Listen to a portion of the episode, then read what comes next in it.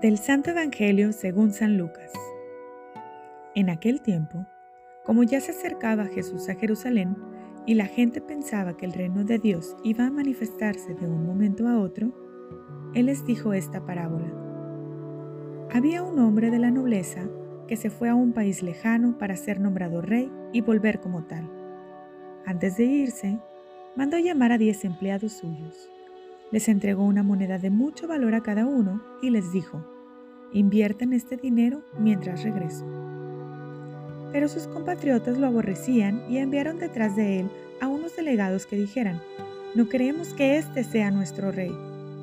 Pero fue nombrado rey, y cuando regresó a su país, mandó llamar a los empleados a quienes había entregado el dinero para saber cuánto había ganado cada uno. Se presentó el primero y le dijo, Señor, tu moneda ha producido otras diez monedas. Él le contestó, Muy bien, eres un buen empleado, puesto que has sido fiel en una cosa pequeña, serás gobernador de diez ciudades. Se preguntó el segundo y le dijo, Señor, tu moneda ha producido otras cinco monedas.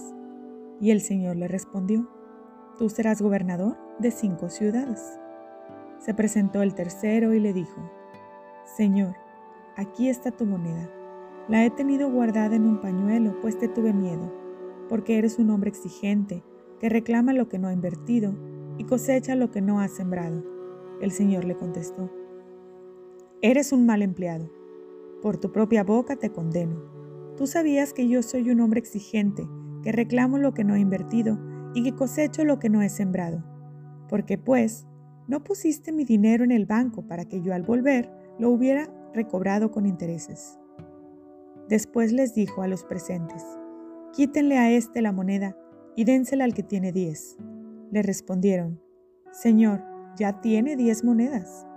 Él les dijo, les aseguro que a todo el que tenga se le dará con abundancia, y al que no tenga, aun lo que tiene se le quitará.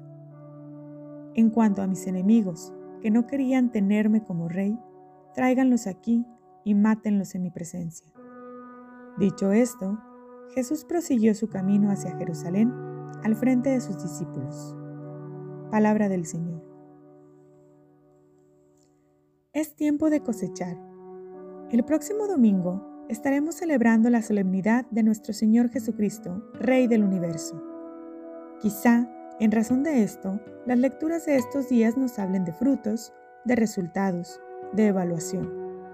El Evangelio nos presenta esta escena donde varios personajes reciben diversas oportunidades para hacer fructificar o duplicar aquel talento o regalo que reciben. Cada uno sabe lo que hace y de qué manera multiplica los dones y regalos que provienen de Dios. No podemos dejar que todo siga como siempre por tradición o por miedo a querer hacer mejor las cosas. Es difícil ir contra la inercia, la costumbre y todo esto nos genera en el mejor de los casos conflicto y estrés. A un año de haber vivido este ciclo litúrgico, nos preguntamos y nos evaluamos para ver qué hemos caminado, qué frutos hemos obtenido y sin duda si hemos sido generosos en la siembra. Entonces habrá frutos, las cosas van a mejorar, no en forma mágica, sino por el esfuerzo y la valentía de cada quien, y la gracia de Dios que está con nosotros en Cristo Jesús, nuestro Salvador.